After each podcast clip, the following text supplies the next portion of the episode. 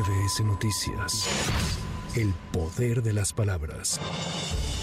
Elementos de la Fiscalía General de la República aprendieron este jueves a Gloria García Luna y a Edgar Anoa Rodríguez García, hermana y sobrino, respectivamente, del exsecretario de Seguridad Pública Federal, Genaro García Luna. Fuentes federales señalaron que la detención se realizó en estado de Morelos por el delito de delincuencia organizada, por lo que fueron trasladados a la Fiscalía especializada en materia de delincuencia organizada.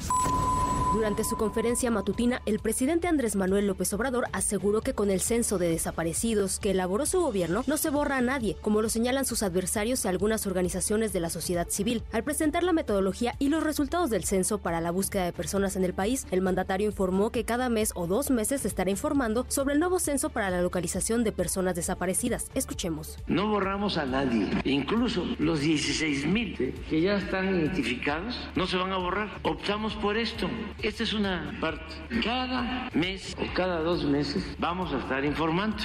Porque si no informamos, desinforman. Entonces es importante que la gente tenga toda la información y las madres buscadoras y los familiares de las víctimas. Además, el mandatario federal negó que en su sexenio haya más desaparecidos que en gobiernos anteriores. A su vez, la titular de gobernación, Luisa María Alcalde, afirmó que es mentira que en esta administración se alteren los registros de desaparecidos.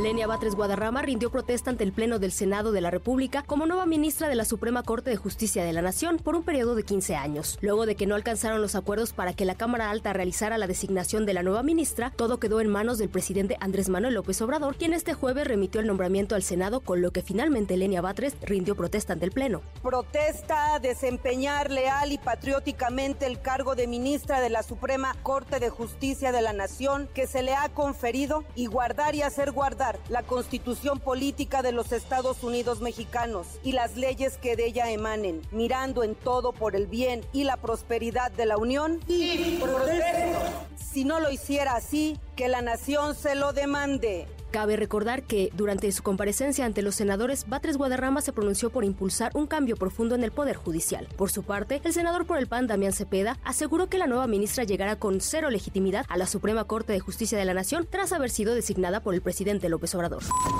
Un juez federal sentenció a ocho años de prisión a Brandon Alexis Flores, el Junior, y Alejandro Culiger Flores, el tío, quienes son identificados como hermano y tío respectivamente de Óscar Flores Ramírez, el Lunares, líder de la Unión Tepito. La Fiscalía General de la República les imputó los delitos de operaciones con recursos de procedencia ilícita contra la salud en su modalidad de posesión con fines de comercio y posesión de arma de fuego de uso exclusivo del Ejército, Armada y Fuerza Aérea. Una sesión privada, el Congreso de Aguascalientes aprobó la despenalización del aborto en las primeras 12 semanas de gestación en cumplimiento de lo ordenado por la Suprema Corte de Justicia de la Nación el 30 de agosto pasado.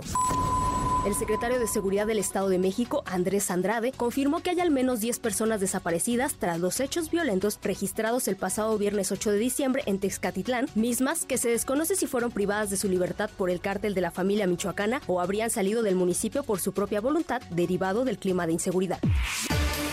El jefe de gobierno de la Ciudad de México, Martí Batres, informó que no se reportaron daños a consecuencia de los dos sismos registrados este jueves con epicentro en la alcaldía Álvaro Obregón. El funcionario reiteró que la alerta sísmica no se activó debido a que se trató de movimientos telúricos con epicentro en la Ciudad de México.